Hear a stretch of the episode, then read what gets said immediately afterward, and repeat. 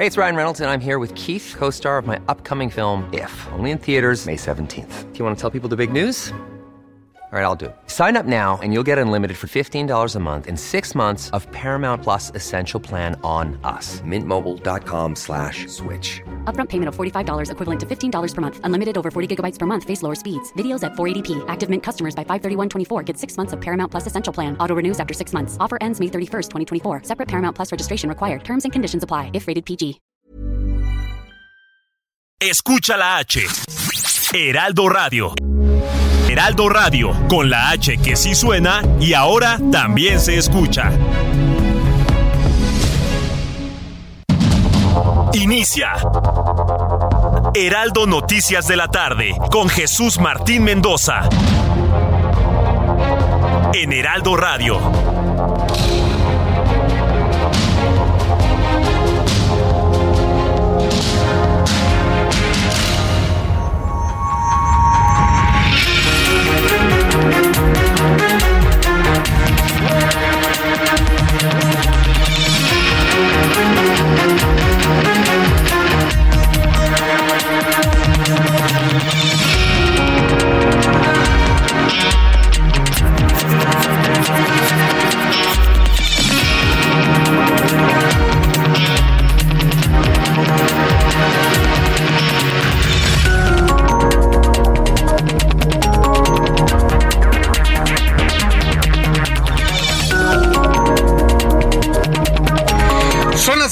Con un minuto, hora del centro de la República Mexicana. Me da mucho gusto saludarle. Bienvenido al Heraldo Radio.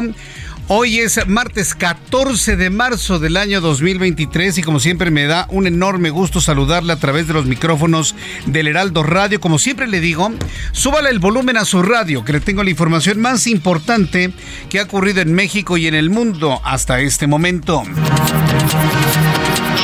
Todas las emisoras del Heraldo Radio. Le estoy saludando a esta hora de la tarde. Y bueno, pues en primer lugar decirle que tras reunirse con el embajador de México en Estados Unidos, Esteban Moctezuma Barragán, y los 52 cónsules mexicanos, el secretario de Relaciones Exteriores, Marcelo Ebrard, aseguró que nuestro país es el principal aliado de la Unión Americana en la lucha contra el tráfico de fentanilo.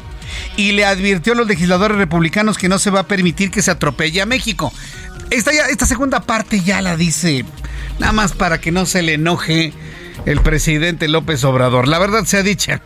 Eh, lo central está en que dice Marcelo Ebrard que nuestro principal aliado es la Unión Americana en la lucha contra el tráfico de fentanilo. ¿Qué hacen los aliados? Vamos desmenuzando lo que dijo Marcelo Ebrard. ¿Qué hacen los aliados? Se apoyan, se protegen, cooperan, se intercambian información. Eso es lo que hacen los aliados, señor. Ya lo demás ya es nada más para que no se enoje el señor que usted ya sabe. Pero importantísimo lo que acaba de decir Marcelo Ebrard, que hay que decirlo, es un hombre que está buscando ser presidente de México y que ha trabajado desde el exterior su imagen personal como candidato a la presidencia de la República. Hablemos las cosas clarísimas como son. Y bueno, pues hoy en los Estados Unidos, Marcelo Ebrard aseguró que México es el principal aliado de la Unión Americana en la lucha contra el fentanilo. Ya lo demás es es todo este, esto, este envoltorio de la declaración para que no se enoje, ya sabe usted quién. Por lo pronto, interesantísimo lo que acaba de declarar hace unas horas el canciller mexicano. Mientras tanto, a través de una carta, Hilda Margarita Austin, madre del exdirector de Petróleos Mexicanos Emilio Lozoya, cuestionó al, presidente mexicano su negativa de investigar a su asesor Enrique Peña Nieto por el caso Oderbrecht, luego de que el titular de la Unidad de Inteligencia Financiera, Pablo Gómez, ha asegurado que existen pruebas contra el exmandatario. Marco Cortés, líder nacional del PAN, reconoció que su partido sí celebró un contrato para el área de recursos humanos con una empresa del exsecretario de Seguridad Pública, Genaro García Luna, pero se deslindó de él al aclarar que nunca fue un militante del Partido Acción Nacional. Y esto es importante, ¿no? ¿Se, ¿Se acuerdan, no? Como dicen que Bartlett no es militante de Morena, ¿no? Ah, bueno, pues lo mismo sucede con Genaro García Luna. Bueno, René Gaviria Sugreste, prófugo de la justicia por el desfalco millonario en seguridad alimentaria mexicana Segalmex, se amparó por la orden de aprehensión en su contra y otras 21 personas involucradas en el caso, que lo señala por los delitos de delincuencia organizada y lavado de dinero. Estas son las cuatro principales noticias que le voy a compartir el día de hoy. Además, este martes hablaré con un experto en desarrollo de nuevas tecnologías sustentables sobre la Gigafactory de Tesla que se va a construir en Santa Catarina, Nuevo León. Nos va a hablar del impacto al medio ambiente. Pero un asunto que me parece que es central es de qué manera se pueden administrar los recursos para ser una empresa socialmente responsable. Roberto San Germán no se lo puede perder el día de hoy. Nos va a platicar cómo será el formato de la FIFA para 2026. Habrá 104 partidos. Vamos a estar llenos de fútbol en el año 2026. Así que bueno, pues le invito para que me acompañe con estas noticias y además un adelanto de lo que también ha sido importante el día de hoy con Giovanna Torres.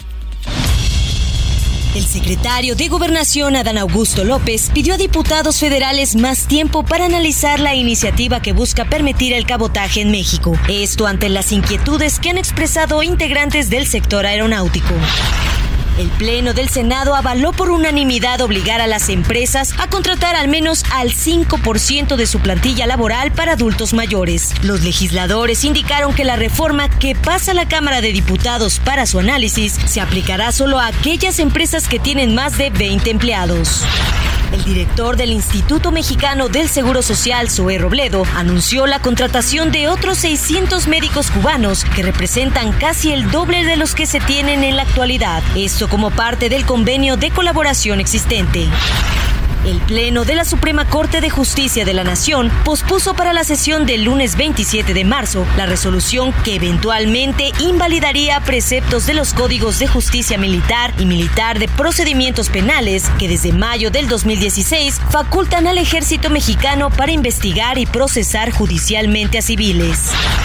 El presidente Andrés Manuel López Obrador rechazó que desde su gobierno exista una persecución política contra el exmandatario Felipe Calderón Hinojosa. López Obrador dejó en claro que si esto fuera cierto, ya se habrían presentado denuncias contra el expresidente y recordó que la consulta pública para enjuiciar a exmandatarios no fue vinculante.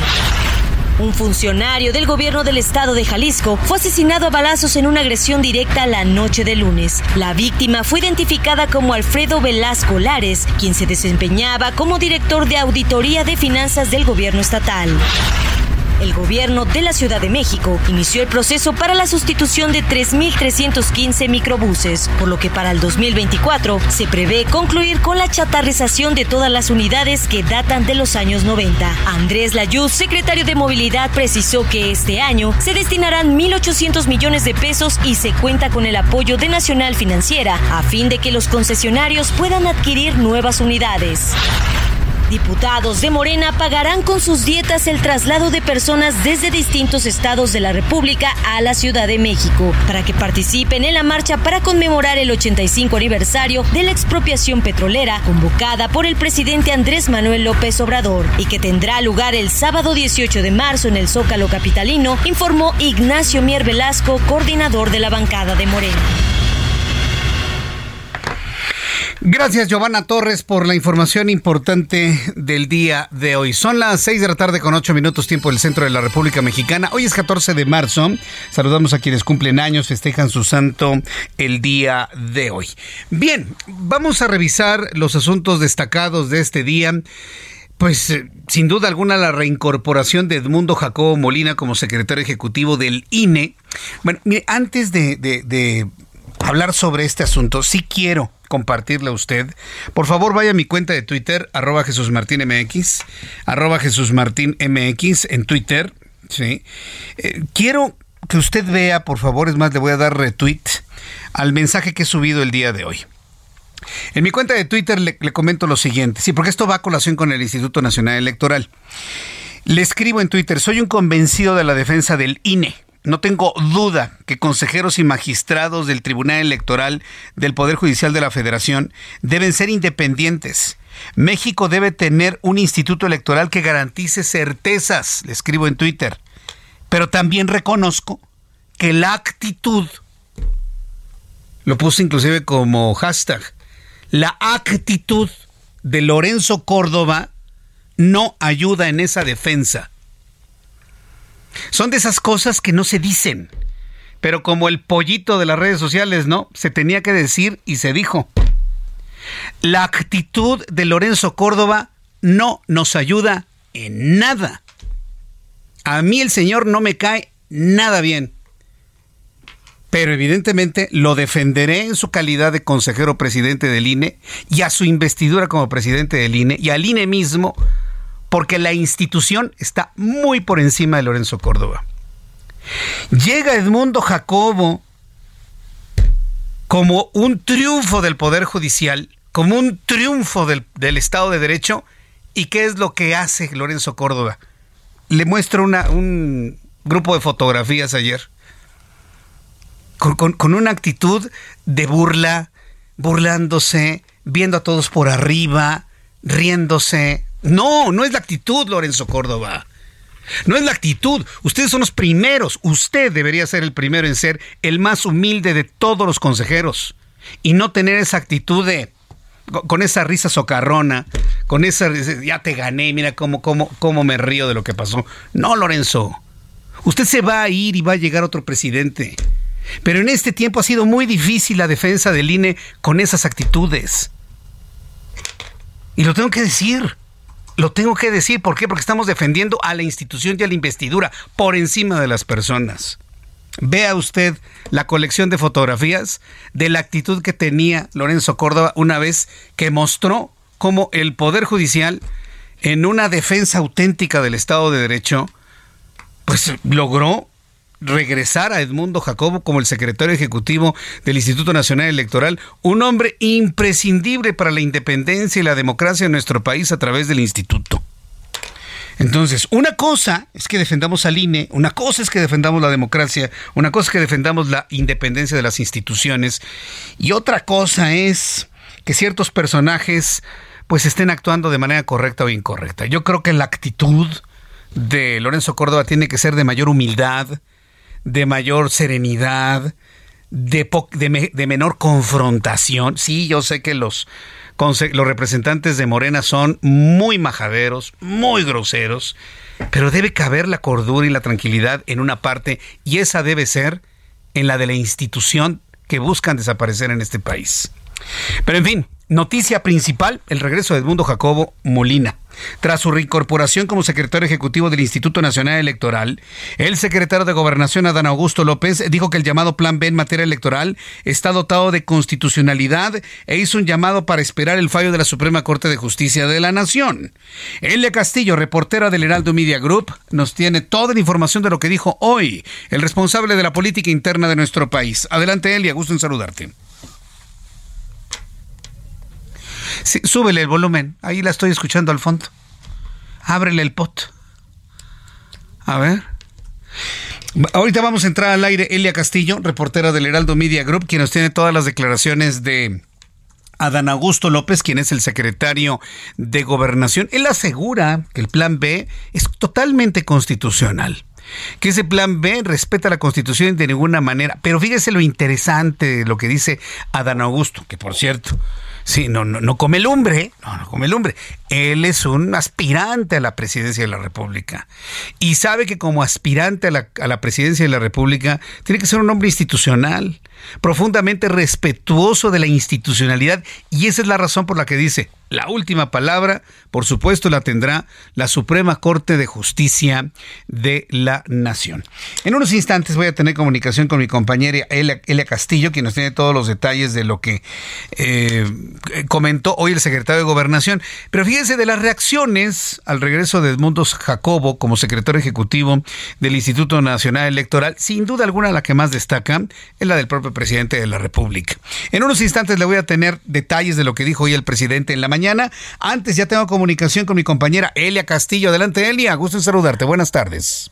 Muy buenas tardes, Jesús Martín. Te saludo con mucho gusto a ti al auditorio. Así es, el secretario de Gobernación, Adán Augusto López, aseguró que el llamado Plan B de la reforma electoral goza de plena constitucionalidad, por lo que descartó que el gobierno federal busque adecuaciones legales en la materia. Esperarán la resolución de la Suprema Corte de Justicia de la Nación respecto a las acciones de inconstitucionalidad en contra de este decreto. En conferencia de prensa luego de la reunión que sostuvo con integrantes de la Junta de Coordinación Política, el secretario de la Cámara de Diputados, el secretario federal, fue cuestionado sobre la posibilidad de que el titular del Ejecutivo busque más modificaciones a ordenamientos legales luego de estas impugnaciones que se han eh, presentado en contra del llamado Plan B. Al respecto, sostuvo que la reforma es respetuosa de la Constitución y confió en que así lo confirme la la Suprema Corte de Justicia de la Nación. Señaló el Congreso de la Unión ya votó una reforma electoral en materia de leyes secundarias. Nosotros sostenemos que está dotada de constitucionalidad plena y estaremos atentos a lo que resuelva la Corte respecto de las acciones de inconstitucionalidad que han presentado, eh, presentado tanto grupos parlamentarios como entiendo que algunos funcionarios del Instituto Nacional Electoral. Nosotros vamos a esperar que la Suprema Corte decida si hay o no constitucionalidad. Creemos que sí la tiene, pero vamos a esperar. Esto fue lo que señaló el, eh, pues, el encargado de la política interna del el país. El funcionario aseguró que la reunión se basó en un intercambio de opiniones y bueno, también les eh, vino a, poner sobre la mesa a los diputados que eh, la reforma constitucional al artículo 33 es prioritaria para el gobierno federal. Esta eh, reforma, Jesús Martín, que pues protege de alguna manera a los a los extranjeros que opinen sobre la política interna de México. Este es el reporte que que, te tengo. Muchas gracias por la información, Elia Castillo. Muchas gracias. Muy buenas tardes. Hasta luego, muy buenas tardes. Pues sí, la, verdad es que muy, muy prudente, muy institucional, secretario de Gobernación, pues dándole espacio a lo que tendrá que decidir en su momento la Suprema Corte de Justicia. Hay que decirlo, el propio consejero presidente del INE, Lorenzo Córdoba, y otros consejeros han anunciado el envío ya de un segundo paquete de controversias constitucionales ante la Suprema Corte de Justicia de la Nación. Habrá mucho, mucho, mucho trabajo en ese, en ese tema. Muchas gracias a las personas que me están comentando lo que, lo que subí a través de mi cuenta de Twitter. Mire, lo único que se pide es una mayor tranquilidad y menor nivel de confrontación por parte del consejero presidente del INE. Ya sabemos de dónde vienen los ataques y cómo vienen y de parte de quién. Ya lo sabemos. En el momento que empecemos a ignorar más esos ataques, créame que vamos a vivir más tranquilos y saludables en la vida. Y es lo que tiene que hacer el siguiente presidente consejero del INE.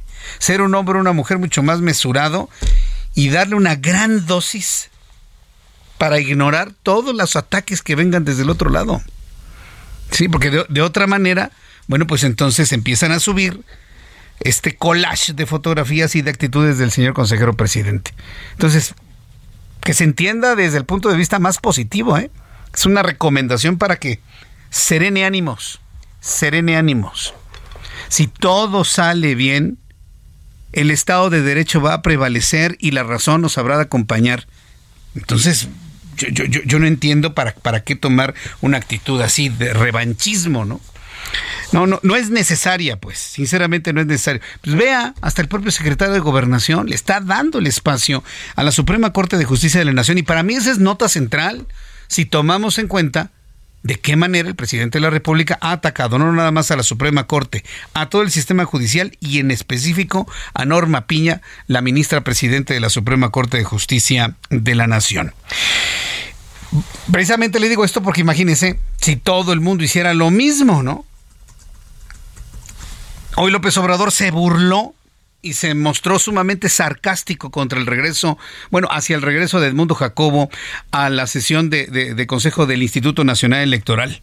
Fiel a su estilo, ya lo conocemos, a veces se burla, es sarcástico, el presidente mexicano criticó la reincorporación de Edmundo Jacobo Molina como secretario ejecutivo del INE al afirmar que le llena de orgullo perder así una, frase, una frase difícil de digerir. Dice que le llena de orgullo perder de esa manera. Es decir, está reconociendo que en esa batalla perdió, pero que le da orgullo haberlo hecho de esa manera. E insistió en que las cúpulas del poder se niegan a dejar sus privilegios a costa de los mexicanos. Presidente, ¿cuáles cúpulas del poder? Usted es el poder máximo en el país. Usted es el presidente que alguien se lo recuerde. Él es el todopoderoso en el país. ¿Cuáles cúpulas del poder, por el amor de Dios? ¿O qué? ¿Es un reconocimiento de que si hay grupos que están por encima de él? Yo, creo que un asesor debe decir, presidente, usted es el presidente, usted es el hombre más poderoso de este país, con mayor poder de decisión, con mayor influencia. Pues, ¿cuáles cúpulas del poder, hombre? ¿Cuáles? López Obrador insistió en que Edmundo Jacobo tiene 30 años en el órgano electoral, ¿no es cierto? Él llegó en 2008, eso no es cierto. Dice que tiene 30 años en el órgano electoral y afirmó que sus amigos yachichincles, así se refirió, fíjese, a los trabajadores del INE, lo recibieron con aplausos y la prensa calificó su regreso como una reivindicación de la democracia, mientras que el secretario de Gobernación Adán Augusto López afirmó que el plan B es constitucional. Bueno, lo que ya le había yo comentado hace unos instantes, que la Suprema Corte de Justicia de la Nación tendrá la última palabra. ¿Qué dijo el presidente mexicano esta mañana? Vamos a escucharlo. Y los medios de información, todos celebrando, porque se había reivindicado a la democracia. Una gente que ha tolerado fraudes, que está por eso ahí, completamente antidemocrático, pero pertenece a la camarilla que ha manejado el INE durante mucho tiempo. Y aplaudiéndoles, pero dándolo como un triunfo. O sea, eh, la primera derrota del plan B, pues me llena de orgullo el perder así que dijo, estaba enojado el presidente, pues sí que le vamos a hacer, ¿no? Finalmente, ¿qué le vamos a hacer? No se van a gloria uno de que, de que haya regresado Edmundo Jacobo, pudo haber sido cualquier otro. Lo importante de todo esto es que se defiende el Estado de Derecho. ¿Qué significa esto? Mira, se le voy a poner en estos términos. Si alguien comete una injusticia, un poder comete una injusticia con usted, tiene en este momento la certeza de que va a promover un amparo y la justicia lo va a defender ante una injusticia cometida por una autoridad. Eso es lo que significa el regreso de Edmundo Jacobo, no por Edmundo Jacobo en sí mismo, ¿me entiende? No por Edmundo Jacobo, por el INE, sino porque la defensa del Estado de Derecho le garantiza a usted tener un poder judicial que ante el abuso de autoridad de, un, de una entidad gubernamental habrá un poder que lo defienda con un juicio de amparo. Eso es lo que se aplaude. Pero ¿sabe qué es lo mejor de todo? Que el presidente lo sabe. Efectivamente lo sabe. Edmundo Jacobo, secretario ejecutivo del INE, ¿qué sigue después de su reinstalación? Ángel Arellano nos informa. En diciembre de 2022, la oposición en el Congreso rechazó la reforma electoral del presidente Andrés Manuel López Obrador, que planteaba desaparecer el INE y crear el Instituto Nacional de Elecciones y que consejeros y magistrados electorales se eligieran por voto de la población. Por ello, el presidente envió una nueva iniciativa de ley que no necesitara mayoría calificada para ser aprobada por Morena y sus aliados. La llamó el Plan B y, aunque menos drástica, plantea una reestructura del INE. El Plan B fue avalado por legisladores de Morena en febrero pasado y publicado el 2 de marzo. Incluye reformas, adiciones y derogaciones a distintas leyes, entre ellas la Ley General de Instituciones y Procedimientos Electorales. Los primeros efectos del Plan B fue lo previsto en el artículo 17 transitorio que a la letra dice, dada la modificación de las facultades de la Secretaría Ejecutiva con la entrada en vigor del presente decreto, la persona titular de dicho cargo cesará en sus funciones a partir de su publicación. Esa persona es Edmundo Jacobo Molina, debió dejar el cargo. Edmundo Jacobo Molina nació en Hermosillo, Sonora, el 10 de diciembre de 1955. Es licenciado en filosofía por la Universidad de Guanajuato. En los 90 trabajó en la UAM Azcapotzalco, donde llegó a ser secretario general y rector. De 2003 a 2008 fue director ejecutivo de capacitación en el Instituto Mexicano del Petróleo, tras lo cual ingresó al Instituto Federal Electoral. Ante los micrófonos de El Heraldo Radio desmintió que tenga 30 años en el IFE y el INE, como lo dijo el presidente. Yo ingresé al IFE en junio del 2008 como secretario ejecutivo a invitación del doctor Leonardo Valdés, en ese momento presidente del IFE. Después, eh, cuando el IFE se transforma en INE, el doctor Lorenzo Córdoba, actual presidente, propone al Consejo General para que continúe yo como secretario ejecutivo, ahora sí, del Instituto Nacional Electoral. Yo tengo poco más de 14 años de trabajar en la institución, no 30 como dice el presidente, y además mi mandato no podría extenderse más allá del 2020 2026, porque es muy clara la norma al respecto. A pesar del plan B, Edmundo Jacobo fue reinstalado ayer por orden del noveno Tribunal Colegiado en materia administrativa de la Ciudad de México. Sin embargo, se plantean otros cambios que modificarán atribuciones y tareas del secretario ejecutivo del INE contemplados en el artículo 51 de la Ley General de Instituciones y Procedimientos Electorales, que entrarán en vigor en agosto. Por lo pronto, la Suprema Corte de Justicia y el Tribunal Electoral del Poder Judicial de la Federación tienen ya controversias y recursos contra el Plan B promovidos por el INE y distintos actores políticos. Además, no hay que olvidar que el 3 de abril concluyen su mandato de nueve años los consejeros Lorenzo Córdoba, Ciro Murayama, Adriana Favela y José Roberto Saldaña. La Cámara de Diputados lleva a cabo el proceso para designar a los sucesores. Reportó para las noticias de la tarde Ángel Arellano Peralta. Muchas gracias, muchas gracias Ángel Arellano por toda esta revisión del Plan B y el papel de Edmundo Jacobo. Voy a los anuncios y regreso con más de esto aquí en el Heraldo de México. Escucha las noticias de la tarde con Jesús Martín Mendoza. Regresamos.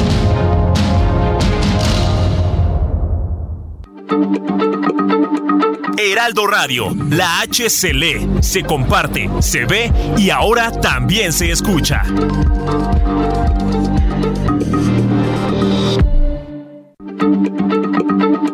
Heraldo Radio, la H se lee, se comparte, se ve y ahora también se escucha.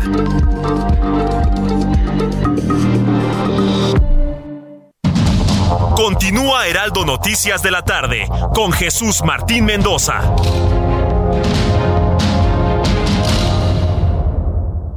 Promedio de 30.3% sin IVA, vigencia del 1 al 31 de marzo. Que el esfuerzo sea tu guía para seguir avanzando con RAM 4000, el camión que carga con más pasajeros al ser el único doble cabina. RAM 4000, capaz de llevar a una cuadrilla de trabajadores. Estrénalo con tasa desde 9.75%. RAM a todo con todo.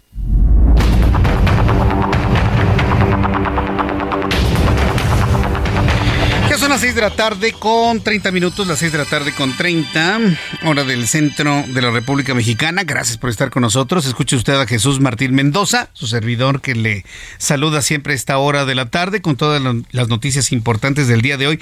Las noticias, las reflexiones, el comentario, el contexto a muchos asuntos informativos. Quiero agradecer mucho cómo ha causado polémica eh, lo que escribí sobre el Instituto Nacional Electoral. Se tenía que decir y se dijo. Hoy con Edmundo Jacobo en el Heraldo Televisión. Yo le invito para que a través de mi cuenta de Twitter vea la transmisión de Heraldo Televisión, en la mía y la del Heraldo de México, por supuesto, es lo mismo, para que usted vea nuestro programa de noticias, disfrute de esta entrevista que le realicé a Edmundo Jacobo. La verdad, el, el hombre estaba muy, muy sensibilizado en cuanto a la responsabilidad que esto implica para un hombre como él, ¿no? El estar nuevamente en la silla del Instituto Nacional Electoral como secretario ejecutivo por una orden judicial, por una defensa del Estado de Derecho a su posición. La verdad es algo muy, muy, muy interesante que yo le invito a que lo escuche y lo detalle el día de hoy. A ver, todos estamos de acuerdo en algo, ¿no? Tenemos que defender a nuestro país. México es nuestra casa, es el lugar donde vivimos, el lugar donde trabajamos y nos estamos dando de zapes entre nosotros.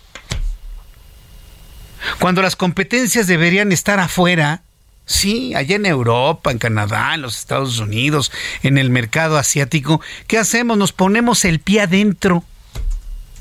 Aquí en nuestro propio país nos ponemos el pie. ¿Sí? Y si no caemos, resbalamos o nos empujamos como en la casa del jabonero. No se vale, hombre. De, verdad se lo digo. ¿Sabe quién fue el que dijo, el que planteó esto? De, de, toda esta situación que se vive en nuestro país y que no se va a permitir que esto se utilice para dañarnos como nación. El propio Marcelo Ebrard, secretario de Relaciones Exteriores, quien está en Washington en esta misión que le encargó el presidente de la República para, entre comillas, defender a México de una invasión. A ver, espérenme tantito. Estados Unidos jamás ha dicho que iba a invadir a México. Nunca. Ni los republicanos lo han planteado de esa manera. El mensaje del representante Crenshaw, ¿sí? Fue muy, muy diplomático en el sentido de, presidente, nosotros somos sus amigos, estos grupos criminales son sus enemigos, tome nuestra mano, ayudémonos mutuamente como amigos que somos para combatir este flagelo. Jamás Crenshaw habló de una invasión, nunca. Pero pues si tenemos millones de mexicanos que no les gusta oír noticias porque, ay, no, me pone nervioso. Llega el presidente mexicano y les dice, em, Estados Unidos nos quiere invadir. ¿Cómo creen? Entonces empieza a generar un discurso de algo que jamás se dijo. Estados Unidos nunca ha hablado de invasión a México, ni de invadirlo, ni de conquistarlo, ni de controlarlo. Vaya, ¿quién Salazar, que es embajador estadounidense en México, que se ostenta como amigo del presidente mexicano, él mismo dijo que no se va a violentar bajo ninguna circunstancia la soberanía mexicana en un momento dado de que haya una colaboración para combatir al crimen organizado. Bueno, el caso es que Marcelo Ebrard, secretario de Relaciones Exteriores en Washington, advirtió que no se va a permitir que se atropelle a México ante los ataques de legisladores y exfuncionarios del Partido Republicano, los cuales calificó de inaceptables al afirmar que nuestro país es el principal aliado de Estados Unidos en el combate al fentanilo. Esta parte, desde mi punto de vista, es la central. México es el principal aliado de los Estados Unidos en el combate al fentanilo. ¿Qué hacen los aliados? Se lo vuelvo a preguntar, ¿qué hacen? ¿Se pican los ojos? ¿Se dan de patadas debajo de la mesa? ¿Se empujan? ¿Se amenazan? No. Se abrazan, se toleran, se cooperan, se apoyan, se comparten información. Bueno, esto fue lo que dijo Marcelo Ebrar el día de hoy. No vamos a permitir que quieran atropellar a México. Compañeras, compañeros, de ninguna manera. Lo que está diciendo estos señores es que es invadir a México. O sea, si no reaccionamos, pues entonces, ¿qué necesitamos para reaccionar? ¿Que lo hagan? Tenemos que decir, no, señor, aquí no se va a poder. Primero porque no es cierto, no, es falso lo que ustedes dicen. Me queda claro que Marcelo Ebrard hace lo que tiene que hacer, pero dentro de ese discurso han señalado cosas verdaderamente importantes, sobre todo esta alianza que existe con los Estados Unidos en el combate al fentanilo. Y eso me queda a mí por lo menos clarísimo. Y mire, el diálogo, la comunicación entre el gobierno mexicano, inclusive del propio presidente, no está cerrada. ¿eh? Si alguien pensó que ya López Obrador mandó allá lejos a los Estados Unidos, no es cierto. ¿eh? Hay diálogos muy potentes, muy profundos sobre el tema del fentanilo entre México y los Estados Unidos.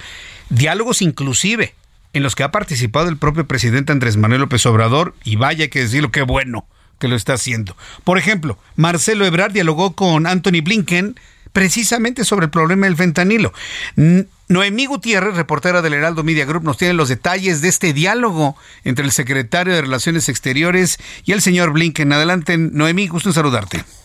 Hola, muy buenas tardes, Jesús Martín. Pues sí, el canciller Marcelo Ebrard conversó la tarde de la noche de este lunes con el secretario de Estado de Estados Unidos, Anthony Blinken, sobre el combate al tráfico de fentanilo y también del secuestro de cuatro ciudadanos estadounidenses en Matamoros, Tamaulipas. Esta llamada se dio el lunes por la noche después de que el canciller Marcelo Ebrard llamó en Washington al embajador de México, Esteban Moctezuma Barragán, y a los 52 cónsules a iniciar una campaña en defensa de México ante los señalamientos de legisladores y exfuncionarios republicanos. Fue en su cuenta de Twitter que el secretario de Relaciones Exteriores informó de esta llamada. Dijo que también dialogaron sobre este encuentro que van a tener el abril en Washington en el marco del entendimiento bicentenario en los que los gabinetes de seguridad de ambos gobiernos pues van a tratar los temas en la materia, principalmente la cooperación contra el fentanilo y el, y, el tráfico de armas en ambos países, en tanto que en una declaración el portavoz del Departamento de Estado de Estados Unidos, Ned Price, detalló que en la conversación Blinken y Eblar también hablaron de otros temas como frenar esta cadena de suministros para el fentanilo y otras drogas sintéticas. También ahí Blinken refrendó el compromiso que tiene el gobierno de Joe Biden de apoyar a México y proteger a las comunidades de ambos países de estas redes delictivas, ya que dijo la seguridad sigue siendo una prioridad máxima. Pues parte de lo que se, de la información que se tuvo ayer después de esta campaña que lanzó Marcelo Obrar allá en Washington en defensa de México, Jesús Martín. Correcto, bueno, pues muchas gracias por la información, Noemí Gutiérrez. Buenas tardes. Hasta luego, muy buenas tardes. Esta noticia que le comparto aquí en el Heraldo debe servir para que usted en su mente se quede con esta información y esta idea. Hay un diálogo abierto, franco, y cuando digo que está abierto, está en el sentido de todo tipo de posibles soluciones al problema del tráfico de fentanilo entre México y los Estados Unidos. Alguien me preguntaba, ¿por qué es tan peligroso? ¿Por qué tanto lío con el fentanilo? Porque el fentanilo está matando a 80 mil personas al año. 80 mil personas. Jóvenes, niños. Ese es el problema. Y sobre esas muertes está sustentado pues un jugoso negocio, ¿no? Evidentemente. Entonces, eso es lo que se busca.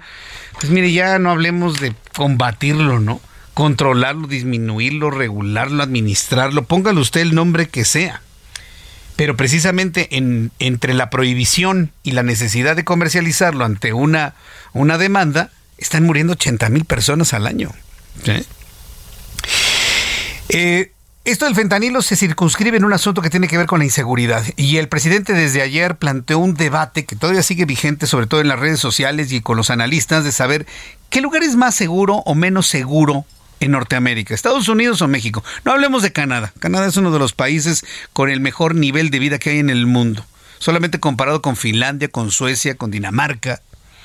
Pero en el caso de Estados Unidos y México, ¿en dónde hay mayor nivel de inseguridad? En México, en los Estados Unidos. Es relativo, yo se lo dije ayer, no se vale la comparación eh, gratuita de esa manera. Porque lugares o situaciones más peligrosas en México son seguras en Estados Unidos y situaciones peligrosas en Estados Unidos son seguras en México. Luego de que el presidente López Obrador aseguró que México es más seguro que Estados Unidos, hoy martes Ken Salazar, el embajador estadounidense en México, tuvo que salir nuevamente al medio de comunicación, hacer una aparición mediática para señalar que tanto Estados Unidos como México hay zonas con violencia, pero que lo importante es colaborar. A ver, dice Ken Salazar, colaborar, no invadir, no controlar colaborar para resolver problemas como los carteles de la droga. Así lo dijo el amigo del presidente mexicano, Ken Salazar. De la seguridad, pues tenemos que trabajar en Estados Unidos, también aquí en México, ¿no? En Estados Unidos, en ciudades grandes, ciudades chicas, donde quiera hay problemas de seguridad, en México. Entonces la realidad es que existe violencia en México, en los Estados Unidos, y Colaborar, dice Ken Salazar, en el tema de la seguridad. Colaborar, ¿qué significa colaborar? Respetar, respetar las mutuas soberanías. Si Estados Unidos me respeta como México, está respetando mi soberanía. Si México respeta un país latinoamericano o inclusive los Estados Unidos, respeta su soberanía. Soberanía. Qué palabra tan manejada durante los últimos días, las últimas semanas y los últimos meses. ¿Y saben qué tema se está hablando de un intento de violación a la soberanía? El tema del cabotaje. Esta, esta, práctica o estrategia, le voy a decir en qué consiste para que usted rápidamente lo, lo, lo, recuerde. Nosotros tenemos aerolíneas, ¿no? Aerolíneas mexicanas que van de México a otras partes del mundo o dentro de México. Pero las aerolíneas internacionales, piensa usted en una American Airlines, viene de los Estados Unidos a México, de México a los Estados Unidos. Pero American Airlines no le da, por ejemplo, un viaje Ciudad de México-Guadalajara. No, no se lo da American Airlines. O imagínense que una aerolínea como Turkish Airlines le da viaje de Ciudad de México a, a Mérida, Yucatán y de regreso. O pensemos que Continental, que es estadounidense, o Air Canada, pues tiene un vuelo Ciudad de México, Tijuana, Tijuana, Ciudad de México. Eso es cabotaje. Cuando una aerolínea internacional cubre destinos dentro de la República Mexicana. Esto se ha considerado como una violación a la soberanía. Otra vez la palabra soberanía. Bueno, pues le informo que el Frente por la Defensa de Aviación Nacional advirtió que de aprobarse la iniciativa para permitir el cabotaje ya le expliqué cómo va, de las aerolíneas extranjeras en México, ocurriría lo mismo que con cruceros marítimos, no hay operadores nacionales. El Frente para la Defensa de la Aviación Nacional expuso que la industria de los cruceros marítimos en el país permite el cabotaje por lo que actualmente no existen empresas nacionales que puedan competir en dicho mercado. En la línea telefónica, eh, en la línea telefónica está nuestro compañero Misael Zavala, quien nos tiene más información ahora sobre que el Partido Acción Nacional ha confirmado un contrato con la empresa de Genaro García Luna para recursos humanos, pero eso sí dijo, ¿eh? Miembro del PAN no es. Misael, qué gusto saludarte. Bienvenido con esta otra información. Adelante. Buenas tardes, Jesús Martín. Efectivamente, pues hoy el líder nacional del PAN, Marco Cortés, confirmó que hace ocho años el Partido Acción Nacional sí contrató a una empresa de Genaro García Luna, exsecretario de Seguridad Pública, para prestar servicios en el área de recursos humanos. En una conferencia de prensa virtual, el panista aclaró que el contrato fue por menos dinero de lo que reportó la Unidad de Inteligencia Financiera en la indagatoria a la empresa de García Luna denominada Black Security Consulting.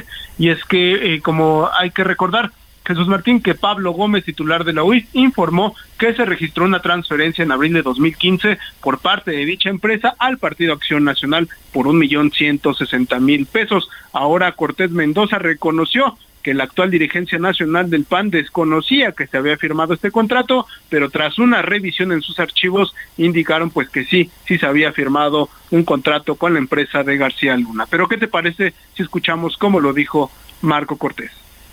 Hay un, contrato que hizo el partido hace más de ocho años de prestación de servicios y para el área de recursos humanos, tal cual así se reportó al Instituto Nacional Electoral. No existe ningún otro contrato con ninguna empresa de García Luna. De hecho, es parte de la persecución. Obviamente nosotros no teníamos conocimiento de ello, pero parte de la persecución y de ese intento desesperado de desprestigiar a la más firme oposición de nuestro país Jesús Martín Marco Cortés también defendió pues que García Luna, como bien lo comentabas, pues no es militante de Acción Nacional, nunca fue militante de Acción Nacional durante los sexenios de eh, Vicente Fox, tampoco en el de Felipe Calderón Hinojosa, también defendió que la estrategia de seguridad del gobierno de Felipe Calderón dio mejores resultados que el actual del presidente Andrés Manuel López Obrador, ya que se registraban 1.424 homicidios dolosos al mes durante el sexenio calderonista y ahora con López Obrador se cuentan alrededor de 2.351 homicidios al mes. Jesús Martín, hasta aquí la información. Gracias por la información. Muchas gracias por la información, Misael. Gracias, buena tarde. Hasta luego, que te vaya muy bien. Bueno, pues esto es lo que sucede con el Partido Acción Nacional y esta pues espinosa relación con Genaro García Luna. Todos los que tuvieron relación con Genaro García Luna deben estar ahorita no bueno. Hasta los amigos le han de haber desaparecido, ¿no? A Genaro García Luna hasta los amigos le han de haber desaparecido. Pero bueno, era importante tener esta comunicación en ese momento con mi compañero Misael Zavala con este tema.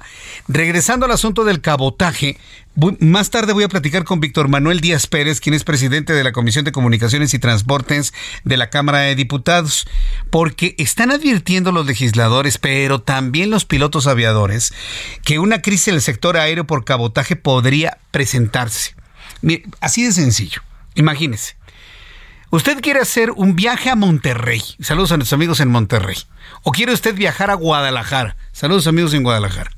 Y tiene dos opciones. Tiene la opción de volar con nuestros buenos amigos de Aeroméxico. Saludos a nuestros amigos de Aeroméxico. ¿sí? En este vuelo Ciudad de México hipotético que le estoy platicando, de Ciudad de México a Guadalajara o de Ciudad de México a Monterrey. Imagínese usted un caso hipotético o elegir pues el mismo vuelo Ciudad de México Guadalajara, Ciudad de México Monterrey con American Airlines. Como somos los mexicanos, muchos van a elegir American Airlines por malinchismo. Ese es un asunto que en la, cuestión del cabotaje no se ha analizado.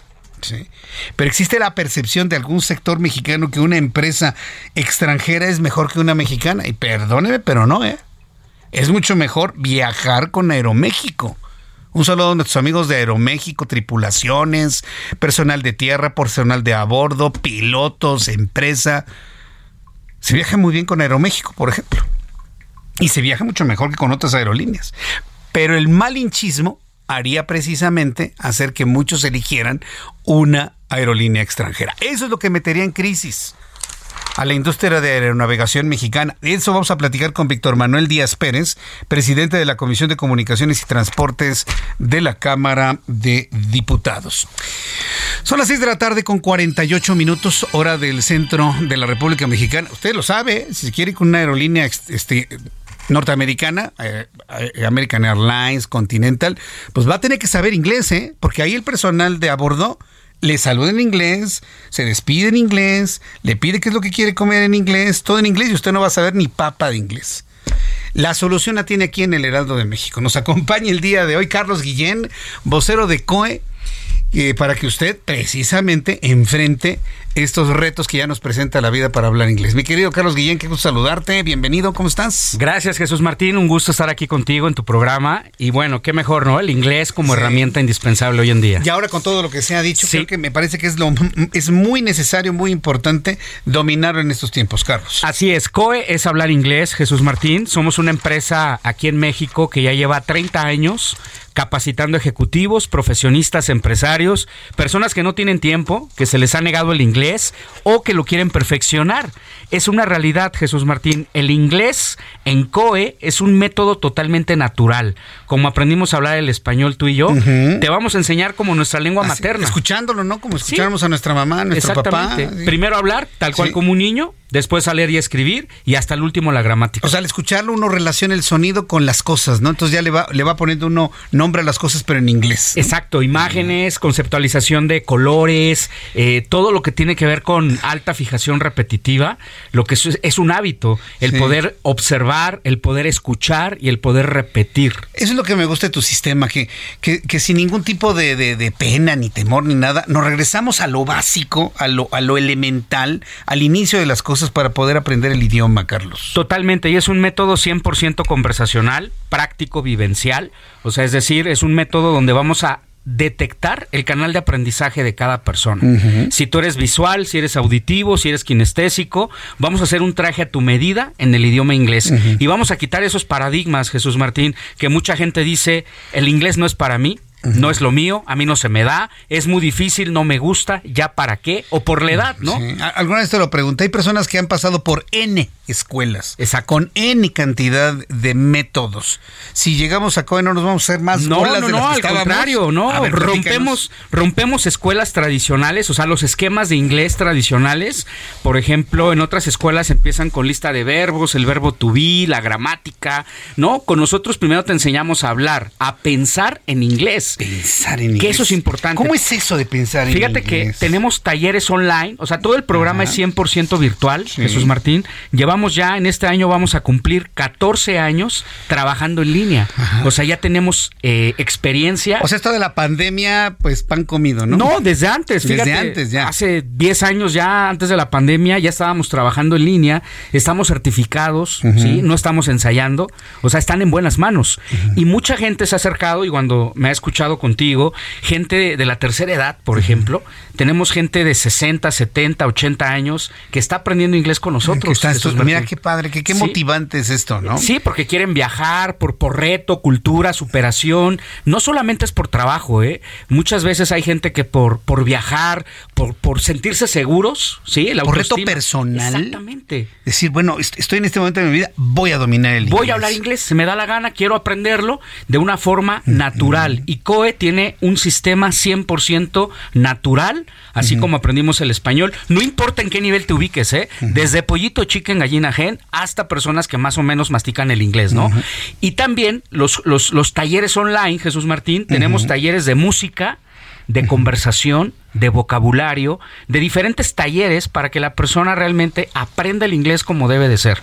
Y el vocabulario técnico en diferentes promos, en diferentes profesiones, negocios, aviación, fuerzas armadas, medicina, ingenierías y turismo. Eso es muy bueno. Nos están preguntando cuál es el número telefónico donde hay que comunicarse, claro que sí. Voy a dar el teléfono, es el 5555 020252. Muy fácil de aprender. A ver, 5555 0202 52. Así es. ¿Qué hacemos con este número? ¿Mandamos un mensaje? Sí, un mensajito de WhatsApp con la palabra inglés y vamos a dar una promoción especial el día de hoy, 14 de marzo toda la gente que mande ese WhatsApp con la palabra inglés, recuerden que el programa es para ejecutivos, profesionistas, empresarios, personas que no tienen tiempo, que se les ha negado el inglés o que lo quieren perfeccionar.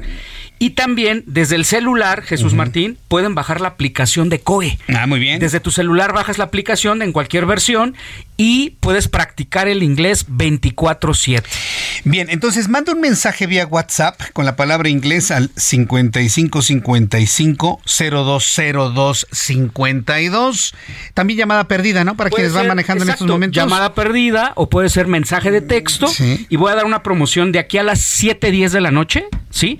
Toda la gente que mande WhatsApp con la palabra inglés va a recibir un plan familiar 2 por 1 y 50% de descuento en todos los pagos mensuales, Jesús Ah, Martín. Mitad de precio. Para cómo están las cosas económicas en el país, es una gran ventaja, ¿verdad, Carlos? Sí, cada quien puede ir en su horario, les damos dos claves de acceso distintas, no importa que tú vas en un nivel básico y tu familia va en un nivel intermedio, mira no pasa bien. nada. Mm, correcto. Tienen claves de acceso distintas, pero tienen la promoción plan familiar 2 por 1 Las primeras 200 personas que ya estén whatsappeando la palabra inglés, ¿a qué teléfono? Repito el número, 5555 020252. 55 55 es dos veces 55, está muy fácil. Luego dos veces el 0202 52. 55 55 0202 52.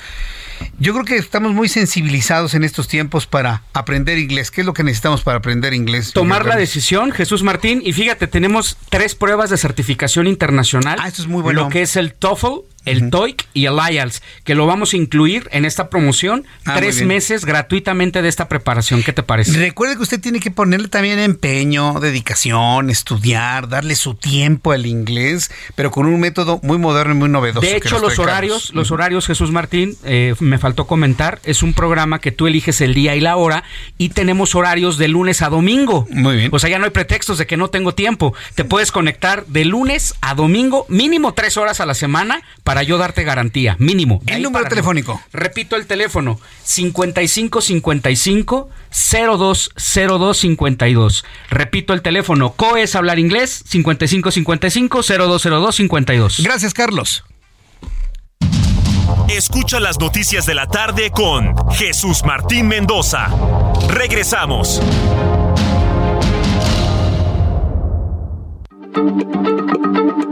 Heraldo Radio, la H se lee, se comparte, se ve y ahora también se escucha.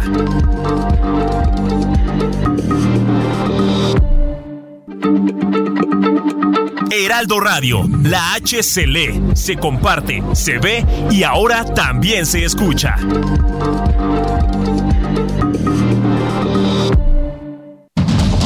Continúa Heraldo Noticias de la tarde con Jesús Martín Mendoza.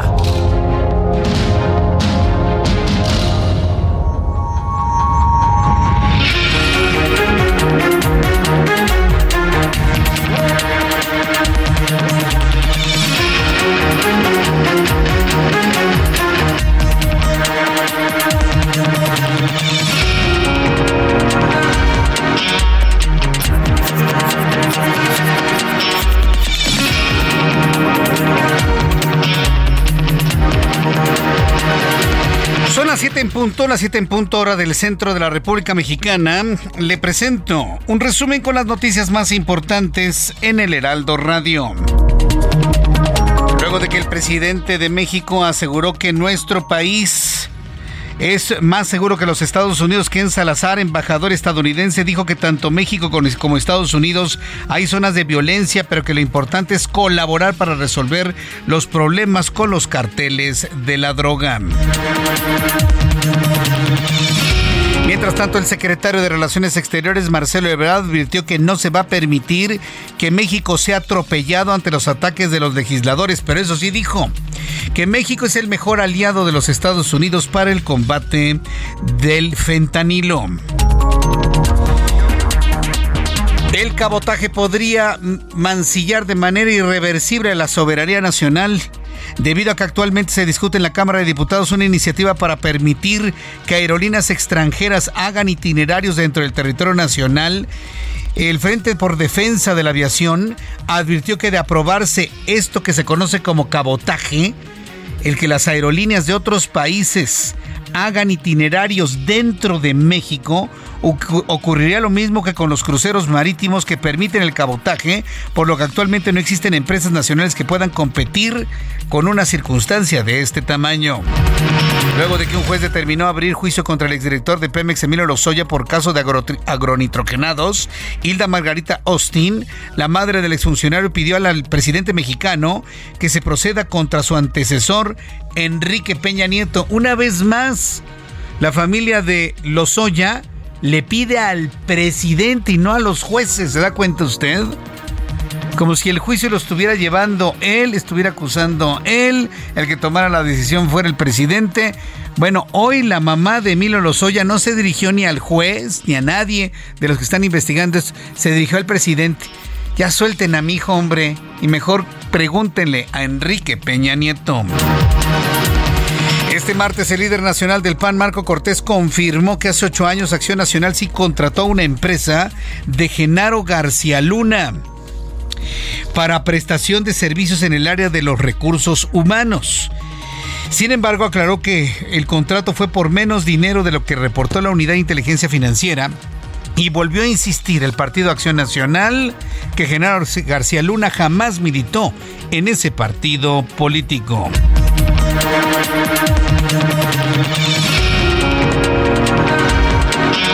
Este resumen de noticias también informo que en plena temporada de Spring Break, la Embajada de los Estados Unidos en México ha emitido una nueva advertencia de viaje para los turistas que deseen visitar o se encuentran dentro del territorio nacional. Están por llegar los Spring Breakers, los jóvenes que toman estas vacaciones de inicio de la primavera en playas de la República Mexicana. Bueno, pues el documento indica que pese a que la mayoría de los viajeros estadounidenses vacacionan sin problemas en el país, se debe mantener un nivel alto de precaución en destinos turísticos populares, principalmente los destinos del Caribe mexicano.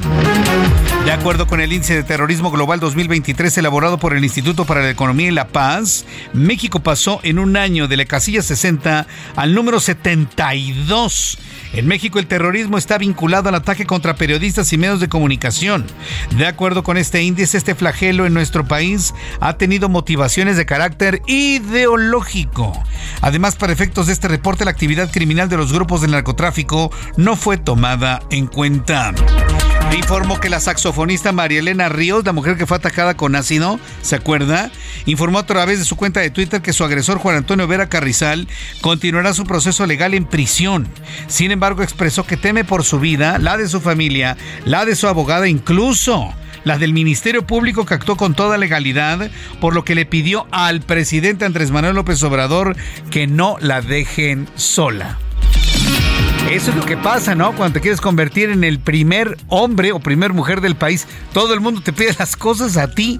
La saxofonista le pide protección. La madre de Austin, que de, los Oya Austin que investiguen al expresidente Enrique Peña Nieto, no le va a dar tiempo en su chamba. Bueno, le informo que el Pleno de la Cámara de Diputados aprobó expedir la Ley General de Operaciones de Registros Civiles, con lo cual se faculta al Ejecutivo Federal para concentrar y administrar la base de datos nacional del registro civil, así como proponer las características mínimas que deberá contener la base de datos estatal de ese registro civil. Le informo que la Fiscalía de Florida en los Estados Unidos informó que dos, dos ciudadanos estadounidenses fueron detenidos por intentar enviar más de 90 armas de fuego como rifles AR-15, AK-47, lanzagranadas, todos estos pertrechos a un cartel mexicano. Los hombres de 28 y 24 años fueron descubiertos por agentes encubiertos y fueron acusados de conspiración para transferir armas de fuego para cometer un delito grave y tráfico de estupefacientes, entre otros delitos. Súbale el volumen a su radio. Santiago Tabuada, alcalde en Benito Juárez, ha compartido en sus redes sociales que sostuvo una reunión con Cuauhtémoc Cárdenas, en el que dijo que hablaron de los temas de la Ciudad de México. Santiago Tabuada informó que coincidieron en la necesidad de impulsar un proyecto que destaque el carácter incluyente, plural y diverso que la Ciudad de México tiene, así lo ha planteado el aspirante más visible el de mayor visibilidad, el más potente en este momento para gobernar la Ciudad de México, Santiago Taboada.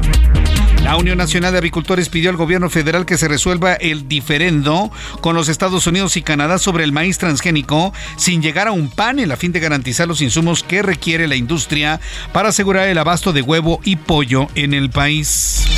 El presidente del Consejo Consultivo del Agua, Raúl Rodríguez, informó que si no se atiende oportunamente el estrés hídrico que vive México, el país en su conjunto se vivirá en una etapa de escasez, de sobreexplotación, contaminación e inequidad en el acceso de los recursos, lo que provocaría conflictos sociales y también conflictos económicos.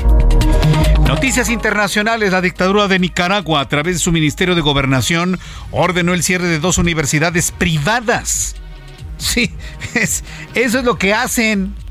Cancelar la educación de calidad en los países dominados por estos gobiernos cuasi comunistas, ¿no? La dictadura de Daniel Ortega en Nicaragua, a través de su Ministerio de Gobernación, clausuró dos universidades privadas y la confiscación de sus bienes. Aparte de cerrarlos, les roban, porque eso no es confiscar, eso es robarle sus bienes a las universidades privadas con lo que suman 21 instituciones cerradas desde diciembre de 2021, de las cuales 7 son de origen extranjero.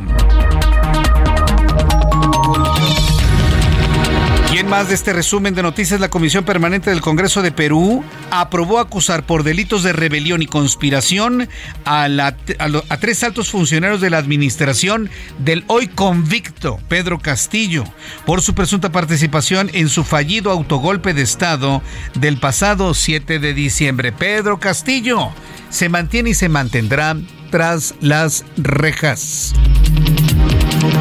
Son las noticias en resumen. Le invito para que siga con nosotros. Le saluda Jesús Martín Mendoza.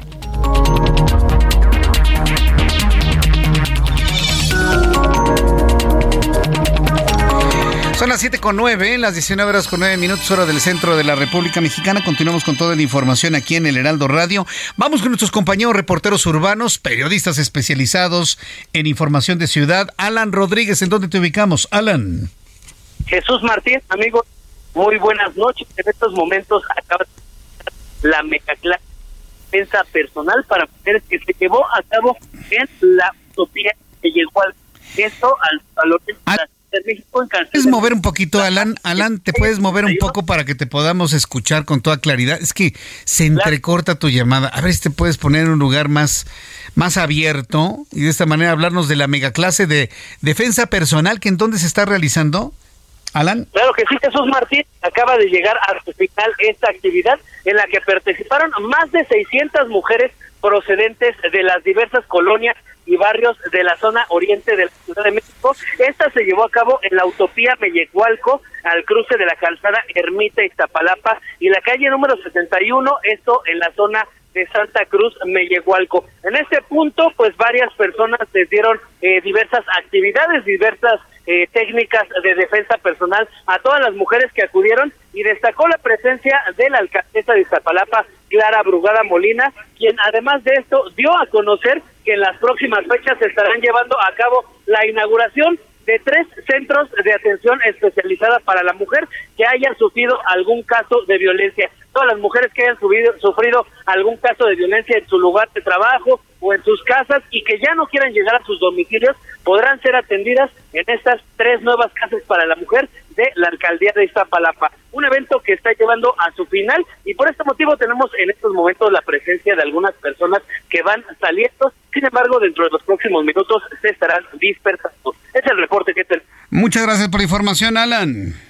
Continuamos el teniente. Buenas noches. Hasta luego, buenas noches. Mario Miranda, ¿en dónde te ubicamos a esta hora de la noche?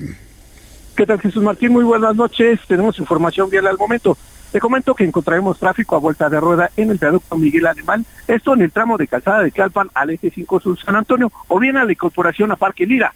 En el sentido opuesto del viaducto de San Antonio Insurgentes encontraremos buen avance. Pasando este punto, la vialidad mejora esto en dirección al aeropuerto. El eje central Lázaro Cárdenas del viaducto a Fray con tránsito lento.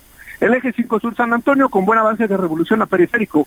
El eje 6 Sur Tintoretto con tránsito lento de patrocinio insurgentes y finalmente, la avenida Revolución de San Antonio Molinos con buen avance.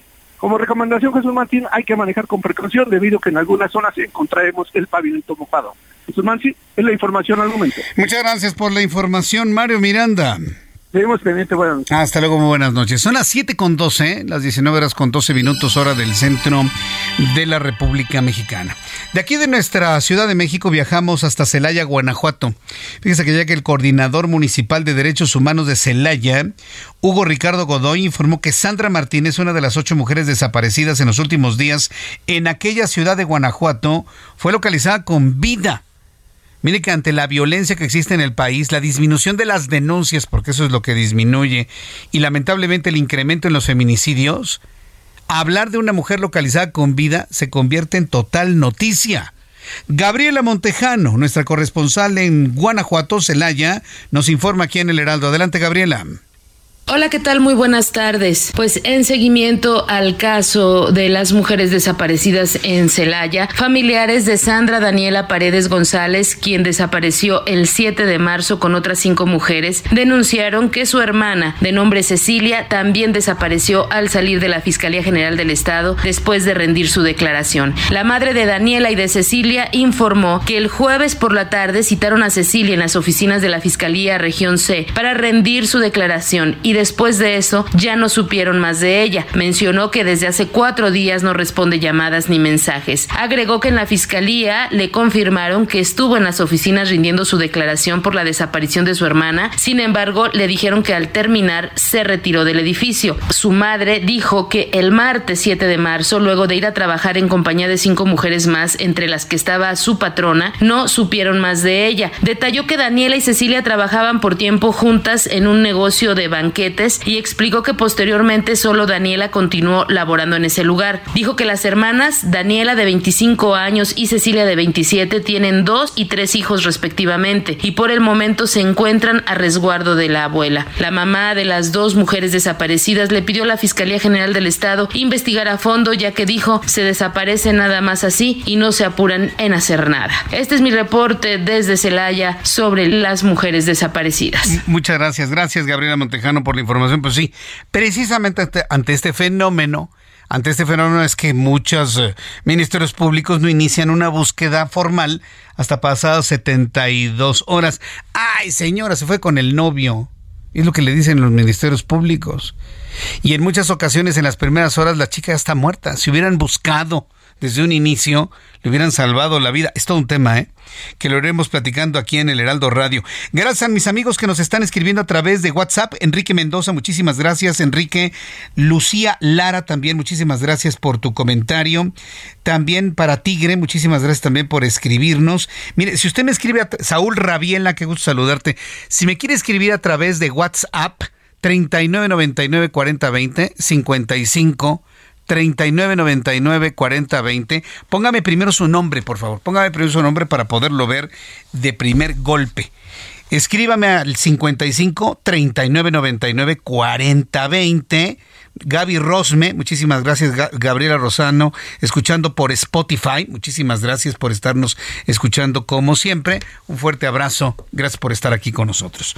Bien, vamos a continuar con la información, hablábamos del cabotaje, hablábamos de la soberanía y quienes les preocupa la defensa de la soberanía cuando se aplique el cabotaje. Tengo en la línea telefónica a Jorge Ernesto Insunza Armas. Él es presidente de la Comisión de Economía, Comercio y Competitividad, a quien le agradezco estos minutos de comunicación con el auditorio del Heraldo. Eh, diputado, gracias por tomar la comunicación. Muy buenas noches. Eh, diputado Jorge Ernesto Insunza, ¿me escucha? Vamos a platicar con el diputado. Él, es eh, presidente de la Comisión de Economía y Comercio y él, como otros diputados, sobre todo el Partido Acción Nacional de la oposición, están advirtiendo crisis en el sector aéreo por esto que se discute hoy en la Cámara de Diputados. Sí, quitarle mercado a las aerolíneas mexicanas, quitarles la posibilidad de llevar pasajeros. Todo bajo el argumento falaz, porque es un argumento falaz, ¿sí? De una saturación inexistente. Luego, ¿qué quieren hacer con las aerolíneas extranjeras? Llevárselas al AIFA. Claro. ¿Quieres, ya te dimos cabotaje. ¿Quieres seguir haciendo tus vuelos Ciudad de México, Tijuana? Bueno, pues ahora vas a tener que despegar y aterrizar desde Santa Lucía. Oiga, pero ¿cómo? No, sí, es la condición. ¿Quieres quedarte con buena parte del mercado de aeronavegación mexicano con la condición de que operes desde el AIFA? Y así, a la fuerza, llenar un aeropuerto que hoy está vacío. Hoy está vacío. Me estaban platicando algunos amigos, no, que es que Luisito Comunica se fue. Un saludo para Luisito Comunica. Ha, hecho un buen trabajo, pero además, pues fue el primero en hacerlo. Y como fue el primero en hacerlo y hacerlo bien, ¿sí? Pues por eso le va tan bien a Luisito Comunica. Y que se beba al AIFA, ¿no? Ya le iba a decir como se le dice coloquialmente. Y entonces empieza a ver que pues está bonito. Una cosa es que un aeropuerto sea bonito y otra cosa es que sea un aeropuerto funcional. Son cosas completamente distintas. Sí. Los aeropuertos se construyen donde hay demanda, no al revés. No se construye el aeropuerto y luego se genera la demanda. Primero, hay demanda, ahí se construye el aeropuerto. A donde hay demanda, ahí es donde van los servicios de aeronavegación. Y le fue como en feria, fíjese, a este muchacho. Bueno, a este joven, joven Luisito Comunica, fue como en feria en el momento que se atrevió a decir cosas como esta. Bueno, ahí van a estar las condiciones del cabotaje. Están viendo el riesgo de una tremenda crisis. Diputado Insunza Armas, qué gusto saludarlo. Bienvenido, buenas noches. Igualmente, Jesús. Muy buenas noches. Muchas gracias por la oportunidad. ¿Cuál es la crisis más eh, inmediata que puede llegar en caso de que se apruebe que aerolíneas realicen rutas dentro del territorio nacional? Mira, yo creo que eh, una, una prioridad debe de ser, por supuesto, el proteger a la industria de la aviación en México. Cuando hablamos de la industria de la aviación nacional, Estamos hablando de más de un millón de personas eh, que viven directa o indirectamente de la aviación. Estamos hablando, eh, pues obviamente, de pilotos, de sobrecargos, de personal eh, que trabaja en tierra, de mantenimiento, de la gente que trabaja en los aeropuertos. en fin, hay una gran cantidad de mexicanos que son dependientes de eh, directamente o indirectamente eh, de la aviación en México. Y no solamente estamos hablando de la aviación comercial, en la aviación general, México tiene una flota que ocupa uno de los primeros cuatro lugares en el mundo.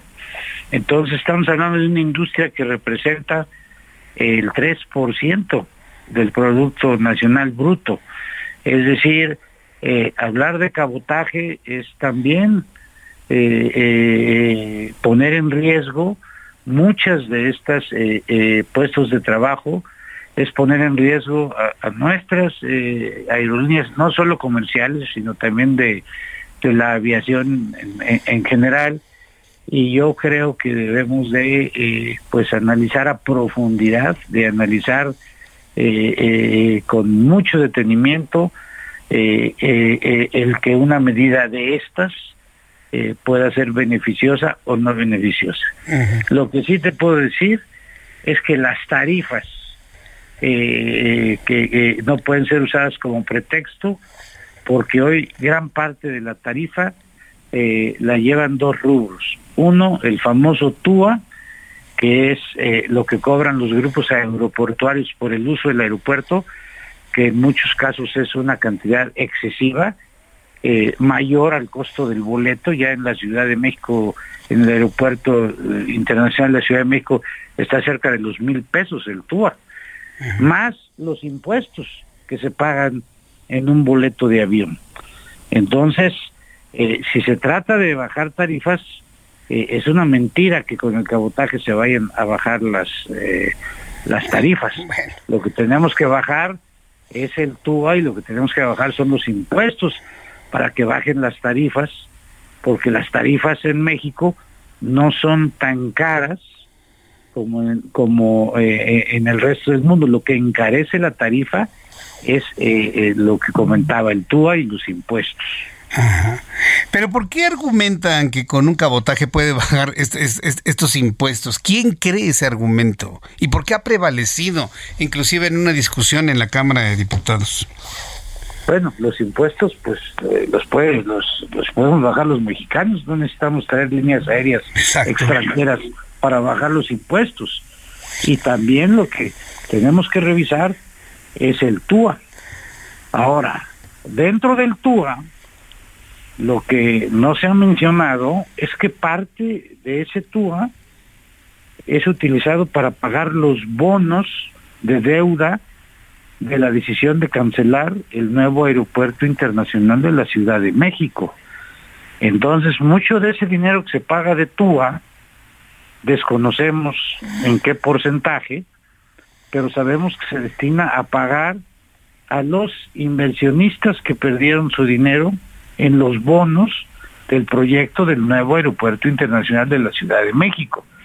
Entonces, eh, eh, estamos hablando eh, de una situación en donde hay una causa anterior y hay, desde luego, medidas que no se toman porque no se quiere esclarecer lo que hay atrás de todo esto. Pues sí, aquí el asunto es que también le, apuestan, lo platicaba con el público hace unos instantes, al malinchismo del consumidor. En el momento en que hay una aerolínea extranjera compitiendo por una ruta propiamente mexicana, pues habrá el que piense que por ser extranjera es mejor, ¿eh? Y, y yo creo que en esa discusión no se ha tomado en cuenta este fenómeno ya de carácter social. ¿O usted cómo lo ve, diputado? Mira, yo creo que debemos enfocar nuestras baterías en recuperar la categoría 1. ¿Por, qué, ¿Por qué recuperar la categoría 1? Porque a partir de que nos fue retirada la, la categoría 1, eh, México está impedido de tener nuevas rutas aéreas eh, internacionales. ¿Quién ocupa ese mercado? ¿Quién? Pues obviamente las líneas aéreas extranjeras. ¿Y qué es lo que ha pasado? Que hemos perdido las aerolíneas nacionales el 15% de ese pasaje, el 15% de participación de mercado. Entonces, eh, estamos hablando de que recuperar la categoría 1 nos permitiría competir en igualdad de circunstancias y permitiría a las aerolíneas mexicanas tener eh, eh, mejores o mayores ingresos. Entonces yo creo que ese es el enfoque que debemos de tener y creo que es en, lo que estamos todos de acuerdo, en recuperar la categoría 1. Sin embargo, pues si, si dejamos pasar eh, 16, 17 meses y después de 17 meses mandamos a la Cámara una iniciativa diciendo que ahora eh, eh, los diputados son los responsables de recuperar la categoría 1, yo me pregunto, ¿y qué hicimos año y medio eh, antes de que perdimos la categoría? Lo que hay que hacer es enfocarnos en eso. y creo que la gran ventaja es que todos los partidos estamos en favor de que eh, eh, se legisle para recuperar la categoría 1. Sí, seguiremos en ese objetivo y diputado, yo le agradezco mucho estos minutos de comunicación con el auditorio del Heraldo. Gracias, muy buenas noches. Al contrario, Jesús, y saludos al auditorio. Saludos. Escucha las noticias de la tarde con Jesús Martín Mendoza. Regresamos. Heraldo Radio, con la H que sí suena y ahora también se escucha. Heraldo Radio, con la H que sí suena y ahora también se escucha. Continúa Heraldo Noticias de la tarde con Jesús Martín Mendoza.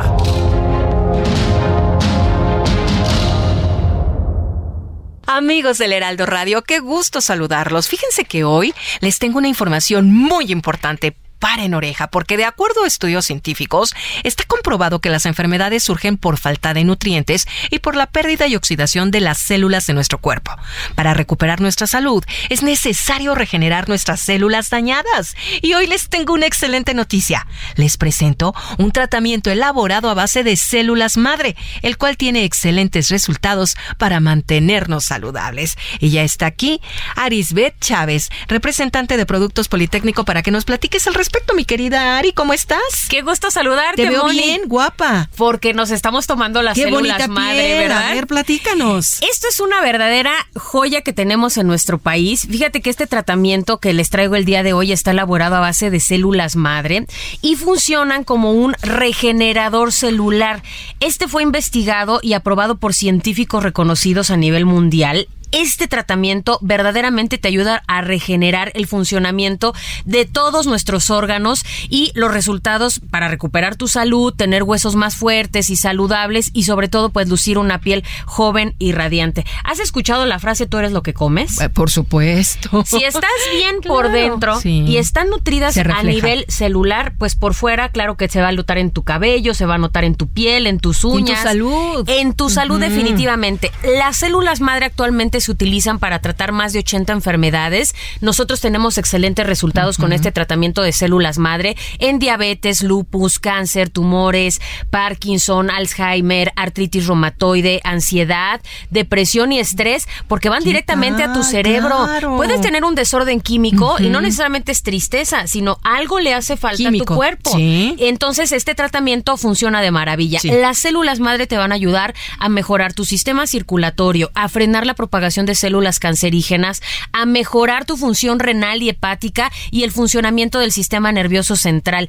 Este tratamiento, cada cápsula es riquísima en antioxidantes. ¿Cómo andamos buscando los antioxidantes? eh? Y además Siempre. los tomas por separado. Sí. Esta cápsula te contiene la cantidad de antioxidantes necesaria y te va a dotar una gran cantidad de nutrientes a todo tu cuerpo. Ari, ¿con solo tomar una cápsula al día mejora nuestra salud? O digo, porque si es así, ¿a dónde llamo en este momento para pedir el tratamiento? Muchos de los propósitos, yo creo que de, de año nuevo es mejorar nuestra salud. Sí. Y hoy te traigo una promoción de esas que son fantásticas y que no pueden dejar pasar. Pero el número, a ver. Tienen que comunicarse al 55 56 49 44 44. Mi sugerencia es que vaya marcando y aparte el suyo. 55 56 49 44 44. Fíjate, les vamos a enviar hasta la puerta de su casa un tratamiento de 12 meses a un precio especial. Esto quiere decir un año completo, una dotación completa de células madre para un año. Y eso no es todo. Les vamos a mandar de regalo un kit de belleza. Incluye crema, jabón y mascarilla. Pero déjame platicarte que este tratamiento está elaborado, además de células madre, trae colágeno, ácido hialurónico, elastina. Son unos poderosos componentes que sí te van a ayudar a eliminar manchas, reduce el 90% de las arrugas, de cicatrices, te eliminan imperfecciones, acné y usted va a lucir una piel que le digo maravillosa y radiante. El jabón es una delicia, exfolia la piel, elimina toxinas, células muertas y la mascarilla te va a crear un efecto lifting. Si esto no es suficiente, también les voy a enviar un regalo, un masajeador que elimina dolor, estrés, tiene diferentes intensidades de masaje, luz infrarroja y además una bocina Bluetooth. Y si marca ahorita al teléfono 55 56 49 44 44, te voy a dar un 2 por 1 en los regalos. ¿Qué tal? O sea, doble paquete. Doble paquete, Para solamente van a pagar uno, ¿sí? Vienen dos años de células más doble de los regalos, por eso tienen que aprovechar y marcar ya. El teléfono, Sí. 55 56 49 44 44. Ya me lo aprendí. Reciba dos tratamientos al precio de uno. Llame en este momento. Muchas gracias, Ari. Gracias. Regresamos aquí al Heraldo Radio. CAT promedio de 30.3% sin IVA. Vigencia del 1 al 31 de marzo. Que el esfuerzo sea tu guía para seguir avanzando con Ram 4000, el camión que carga con más pasajeros al ser el único doble cabina. Ram 4000, capaz de llevar a una cuadrilla de trabajadores. Estrénalo con tasa desde 9.75%. Rama todo con todo.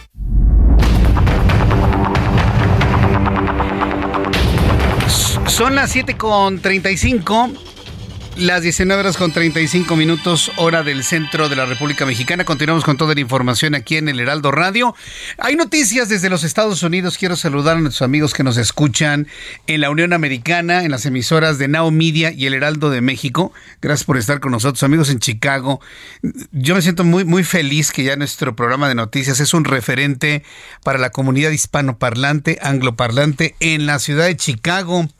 Gracias por escucharnos a esta hora de la noche. Saludos. Bueno, quiero informarles, tanto en México como en los Estados Unidos, que hoy martes el presidente de los Estados Unidos, Joe Biden, firmó una orden ejecutiva con el objetivo de aumentar la cantidad de verificaciones de antecedentes de las personas que quieran comprar armas. También promoverá el almacenamiento mejor y más seguro de armas de fuego que garantice que las agencias de aplicación de la ley en los Estados Unidos aprovechen al máximo la ley bipartidista de control de armas promulgado el año pasado. Esto es lo que se ha planteado sobre el tema de las armas por parte del presidente de los Estados Unidos. Más noticias internacionales con mi compañera Alina Leal. Hecker, comandante de la Fuerza Aérea de Estados Unidos en Europa, informó que un avión caza ruso Su-27 chocó este martes con una aeronave no tripulada sobre el Mar Negro y en consecuencia el dron terminó haciendo impacto en el agua. El ciclón Freddy, que está siguiendo su trayectoria, ha dejado más de 100 muertos en Mozambique y Malawi, los países en donde las autoridades ya declararon el estado de catástrofe. La Unión Europea extendió hasta el próximo 15 de septiembre las sanciones que ha impuesto individuos y entidades rusas por la anexión ilegal de Crimea y la invasión completa de Ucrania, que incluyen al presidente Vladimir Putin. En tanto, de acuerdo con The New York Times, la Corte Penal Interamericana abrirá dos investigaciones a funcionarios rusos por acciones cometidas en la invasión de Ucrania. Evgeny Bushkinsky, general ruso retirado, pidió atacar al Reino Unido con el misil submarino Poseidón en caso de que las tropas de la OTAN pisen tierra en Ucrania. De acuerdo con los medios estatales rusos, si llegaran a usar su misil nuclear, causarían un tsunami de hasta 300 metros. El gobierno de China advirtió por medio de Wang Wenbin, portavoz del Ministerio de Exteriores, que el acuerdo de submarinos de propulsión nuclear firmado por Australia, Estados Unidos y Reino Unido, conocido como AUKUS, es una vía errónea y peligrosa, que simplemente alimentaría una carrera armamentista, la cual finalmente dañará la paz y la estabilidad regional. Científicos informaron que una extraña erupción masiva salió disparada desde el lado del Sol opuesto a la Tierra, la cual fue captada el pasado domingo. El fenómeno es conocido como una eyección de masa coronal o CME. De manera preliminar, los científicos de la NASA creen que la explosión provino de la antigua región activa AR3234, la cual estuvo activa en el lado del Sol que mira hacia la Tierra desde finales del mes de febrero y hasta principios de marzo. En ese periodo, desató un total de nueve llamaradas de clase M moderadamente intensas y una poderosa llamarada de clase EX que ya están investigando. Bien, pues esto es lo que nos ha informado Alina. Gracias Alina Leal Hernández por la información de eh, internacionales aquí en el Heraldo Radio. Quiero informarle que Brian May, guitarrista de la banda británica Queen. A ver, súbele, súbele. Sí. ¿Quién dice que no a un queensazo a esta hora de la noche? Bueno, fue proclamado caballero del Imperio Británico por el rey Carlos III durante una breve ceremonia este martes en el Palacio de Buckingham. Fue a finales de diciembre del año pasado cuando se reveló que el legendario músico guitarrista de, Queen recibirá el título como parte de la primera lista de honores que realizó el rey Carlos III durante el año nuevo. Así que este guitarrista, a ver, hay, hay que oír ese requinto otra vez, ¿no? Este Ángel. Bueno, otra vez ese requintazo, ¿no? Bueno, el autor de este requinto, sí, Brian May, caballero. Ha sido proclamado caballero del Imperio Británico por el rey Carlos III.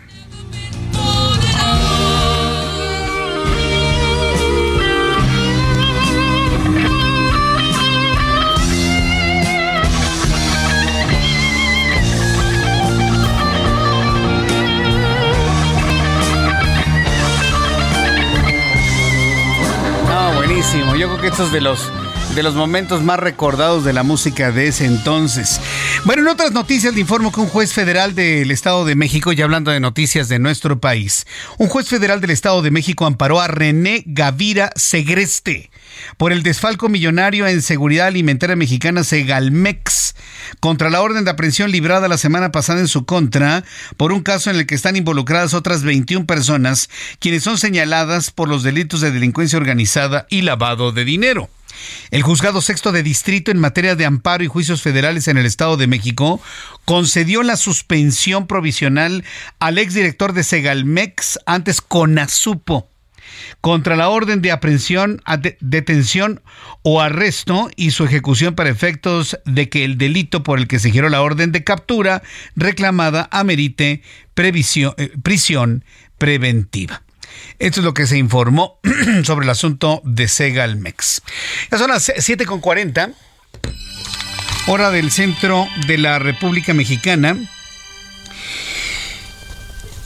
La llegada de la planta, la llegada de la planta de Tesla ha sido un jaloneo político impresionante, ¿no? Un jaloneo que seguramente a Elon Musk le provocó varias carcajadas.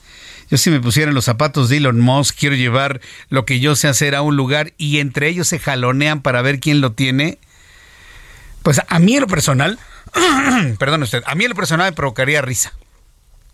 Soy el hombre más rico del mundo, el hombre más poderoso, el hombre que va a poner al primer ser humano sobre la superficie del planeta Marte, téngalo usted por seguro. Voy a poner una planta en un país del tercer mundo y los de adentro del tercer mundo se están dando de patadas por a ver quién se queda con la planta y otro haciendo lo imposible porque no llegara.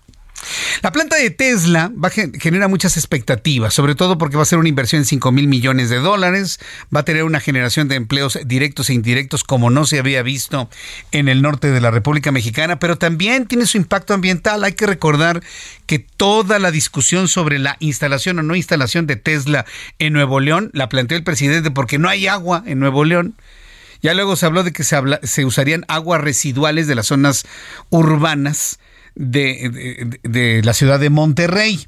Pero bueno, la llegada de la planta de Tesla impacta finalmente al medio ambiente de la localidad, pero también cómo puede irse administrando los recursos para ser una empresa socialmente responsable, una empresa sustentable ante las necesidades que se tienen. En la línea telefónica, Robert Ferrer, director general de Soft Expert en México, quien yo le agradezco estos minutos de comunicación con el auditorio del Heraldo. Robert Ferrer, bienvenido, qué gusto saludarlo, ¿cómo está? Jesús, muchísimas gracias, muy buenas, muy buenas noches, gracias por la invitación y pues bueno, un gusto, un gusto poder acá saludarlos y, aportar con esta temática. Muchas gracias. Yo, yo pensaría que una planta de Tesla que es producto del hombre más rico del mundo, es decir, y con eso quiero decir que no, no tiene problemas de inversión para cualquier tipo de, de, aditamento que haga a la empresa sustentable pues que todas las serían las más modernas del mundo. Pero en realidad la planta de Tesla que se va a instalar en Santa Catarina, Nuevo León, podríamos pensar que es de las más modernas del mundo. ¿Será sustentable? ¿Respetará el medio ambiente? ¿Qué opina usted?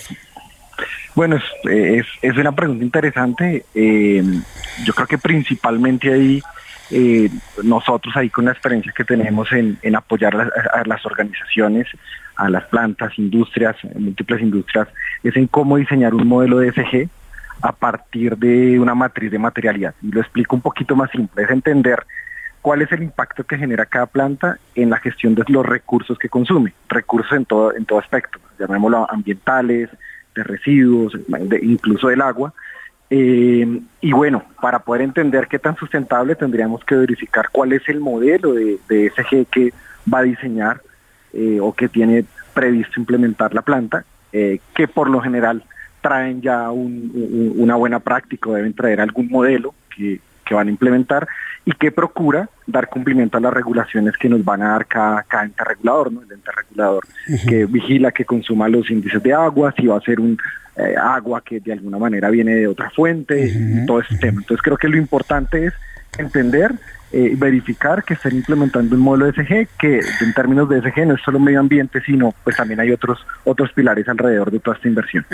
La gran discusión de la instalación de Tesla, cuando vimos que el presidente no quería que se instalara Tesla en México y que si se instalaba pues se fuera hasta Chiapas, ¿no? Encareciendo todo lo que significaría el traslado de los insumos para Tesla. Bueno, finalmente se quedó en Nuevo León. La discusión era que no había agua una empresa como la de Tesla, uno, ¿para qué requiere agua? Dos, ¿de dónde se proveería agua? Tres, ¿cuáles serían sus fuentes en Santa Catarina? Bueno, esa, esa pregunta es interesante. Ahí, ahí hay que entender cuál es el modelo, los diseños, la, la, arquitectura de la, de la planta y dónde van a tener las fuentes. Eh, que para ser práctico, yo en este caso no, no tengo esos detalles para, para, para, para, pasarlos ahora, pero, pero bueno, sí es un tema a evaluar, es un tema que debe quedar dentro del modelo de gestión de ambiental y que seguramente ya los entes reguladores deben estar dándole un ojo, ¿no? Para, para identificar cómo se va a gestionar, en este caso uno de los puntos más polémicos que ha sido el agua, que, que entendemos que ha tenido ya una, una respuesta y una salida, ¿no? Pero sí es un punto que seguramente va a estar muy regulado, muy vigilado y se deben tener ya unas políticas, se debe tener una, una estructura pues para que esto se, se lleve a cabo de la mejor manera. Sí, no, eh, eh, sin duda alguna. Ahora bien, eh, ¿cuál sería la responsabilidad social? ¿Cómo puede convertirse Tesla en una empresa socialmente responsable, haciendo qué concretamente ya operando en México? Bueno, yo, creo que es clave resaltarle el concepto de, impacto eh, en una organización y lo que buscan hoy los inversionistas y este concepto de ambiental, social y de gobernanza lo, lo, lo, aterrizamos como a tres pilares. Eh, ¿Cuál es el impacto ambiental que genera en términos generales de los, todos los recursos que consume? El social, en riesgos, en, generación de, trabajo, en, políticas, proveedores también que se van a acercar en todo ese contexto. Y digamos que en gobernanza todo lo que tiene que ver con transparencia, auditoría del negocio y eso es digamos que en temas de riesgo. Eh, en ese orden de ideas, pues seguramente vamos a ver una unas oportunidades interesantes desde el punto de vista social de generación de, nuevos empleos, de nuevos perfiles laborales. En términos ambientales, pues se ven retos, ¿no? De cómo vamos a hacer la gestión de la energía, qué tipo la generación de huella de carbono que la planta va a generar, el consumo del agua y los límites que va a tener. Eh, cómo lo va a estar gestionar y en términos de gobernanza todas las políticas que se genere una transparencia de la atención a esas políticas, por ejemplo, del consumo de agua, del consumo de energía, de los perfiles y los empleos que se están generando y eso habla de un, concepto ESG que ahora los inversionistas buscan más o que, estamos pendientes. y hay un dilema interesante y es que pues Tesla es uno de los eh, disruptores en términos de que promueve eh, los vehículos eléctricos, ¿no? Y esa es su, su, su fuerza y tiene que ver precisamente con el impacto ambiental. Entonces yo creo que uno de los puntos claves será que ellos seguramente ya lo tendrán estructurado, procurar esa coherencia entre lograr un equilibrio, un modelo sostenible que en este caso se busca en el parque automotor, entendiendo la, la, la, el reto que generan los, los vehículos y, la situación de migración hacia energías alternativas para, para los vehículos, como es el caso de los vehículos eléctricos, y en el tema social y de transparencia, pues también el tipo de empleos, cómo va a estar la generación de empleos, seguramente también hay otros reguladores y, la transparencia de todo esto. Entonces, creo que es clave que ellos eh, seguramente ya tienen esta estructura de un modelo SG y venir a implementarlo, alineándolo pues a todas las políticas y regulaciones que, que tenemos en México y que seguramente uno de los puntos es este tema del agua, que precisamente pues va a estar seguramente mucho más regulado y va a estar mucho más los ojos encima de que se den las cosas de la mejor manera. Bien, Robert Ferrer, director general de, Soft Expert en México. Yo agradezco mucho estos minutos de comunicación con el auditorio del Heraldo. Nos comunicaremos en una oportunidad futura. Muchas gracias por este tiempo. Que le vaya muy bien. Muchas gracias. Muchas gracias al Heraldo y una feliz noche. Igualmente, que le vaya muy bien. Hasta luego. Es Robert Ferrer y bueno, pues explicándonos pues todos los procesos que tendrá la planta de Tesla. Mire, ¿qué va a ser lo importante? Uno, que generen Dos, que detonen la economía de Nuevo León. Según Samuel García, la llegada de Tesla haría que Santa Catarina y toda la zona conurbada de, Monterrey se convierta en el nuevo Silicon Valley. ¿Será? ¿No será? No lo sabemos. Sí. Pero una cosa es cierta. Los estados del sur de los Estados Unidos, los estados sureños, los que hacen frontera con México, junto con los estados del norte de México, y estoy hablando de California, Nuevo México, Arizona, eh, Texas, ¿sí? esto es en, la, parte de, del sur de los Estados Unidos. Imagínense si, lo juntamos con eh, Baja California, Sonora, Chihuahua, Coahuila, Nuevo León, Tamaulipas. Si juntamos estos 10 estados, haríamos uno de los países más poderosos del mundo, ¿eh? Simplemente sumando a la quinta economía del mundo, que es California, más Baja California, más toda la industria que hay en toda esta franja, ¿se imagina lo que eso significaría? Hay muchos analistas que han visto este, este potencial en esta región del sur de los Estados Unidos y norte de México. ¿Se imagina? Bueno, pues podría ser el próximo Silicon Valley. Y mire, los autos Tesla, así carísimos no están. Ya había un modelo de 860 mil pesos. Para quienes pensaban que costaban 2 millones y medio, sí hay de 2 millones y medio, pero también hay baratitos de 860 mil pesos. Son las 7.50 horas del centro de la República Mexicana. Roberto San Germán, bienvenido, qué gusto saludarte. ¿Cómo estás? ¿Qué tal, me quedo Jesús Martín? Buenas noches y buenas noches a la gente que nos sintoniza. Ya te escuché hablando de los Teslas, mi querido amigo. ¿Me vas a regalar uno? ¿Me vas a regalar uno o qué? Pues no transportado también, ¿eh? Me das cinco minutos. Si me das una hora, lo, platicamos. Eh, por lo menos voy a probar uno ya pronto. Ahí te lo voy a presumir. Ah, va, va, va. Sí nos eh, por favor. Ah, he probado autos eléctricos muy buenos de nuestros amigos de Ford, de Lincoln, ¿sí? Y yo creo que un Tesla, pues ahí más o menos se le acercaría a ellos. Yo creo que sí. Yo, lo más cercano que he estado a un Tesla es un carrito de esos chocones de feria. Fueron los primeros coches eléctricos, amigo. Es cierto, claro, tú y yo somos de coches eléctricos desde niños, los chocones mí- de feria, claro. Exacto. A mí no me puede... Elon Musk, por favor. ¿Qué es eso? Nosotros ya nos subíamos feria. a coches eléctricos cuando él ni Sí. había nacido, hombre. Exactamente, ese es mugroso la que nos puedes decir. Es verdad. Oye, vamos a tener mucho fútbol en 2024, ¿verdad? 2024. Digo, 2026, perdón, 2026. Sí, claro. Fíjate, ya cambió el formato. Ya son 42 selecciones, 48 selecciones, amigo. Ya no son 32, ya son 48 selecciones. Van a ser 12 grupos de cuatro equipos. Van a pasar los dos primeros de cada grupo y los mejores ocho terceros lugares. ¿Qué quiere decir esto? Que van a pasar 32 selecciones a la siguiente ronda. Y no nada más es eso, amigo. Ya el mundial va a durar 40 días. Por si no tenías llene de fútbol, vas a tener 40 días.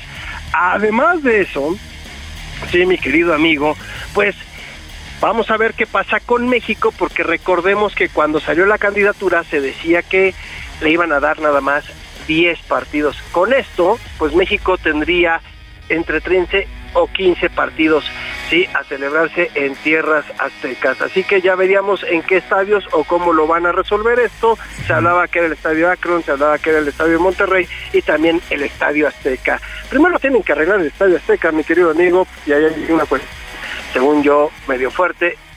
Claramente lo van a arreglar porque es una derrama económica importante para el gobierno de la Ciudad de México. Y bueno, así que ahí está esta situación de lo que va a suceder ahora con este nuevo formato del Mundial, en donde pues ya van a ser, en lugar de, van a ser, en lugar de 64 partidos, amigo, van a ser ya 104 o 103 partidos, no recuerdo bien el número 103 o 104 partidos, son 40 partidos más que en el último Mundial, mi querido amigo. Sí, ya veo. Por eso te digo que vamos a estar llenos de fútbol. Ojalá sea de nivel.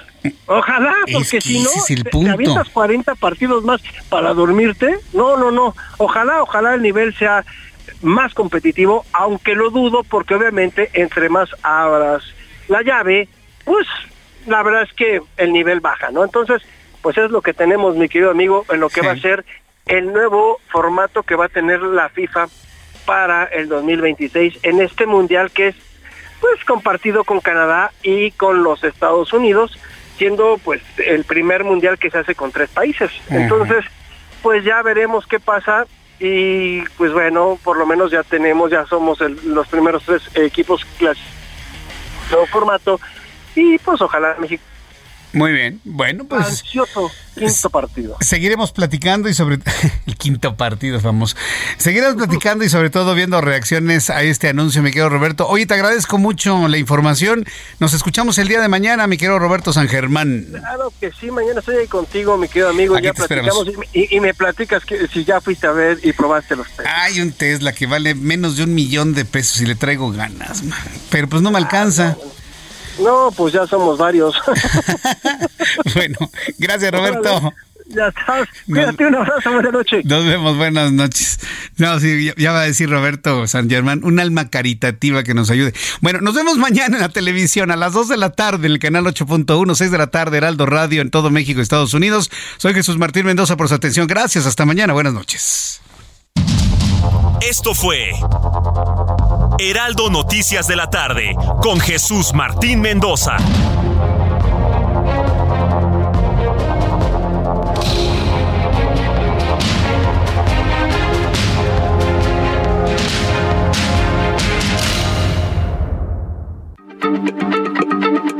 Heraldo Radio, la H se lee, se comparte, se ve y ahora también se escucha.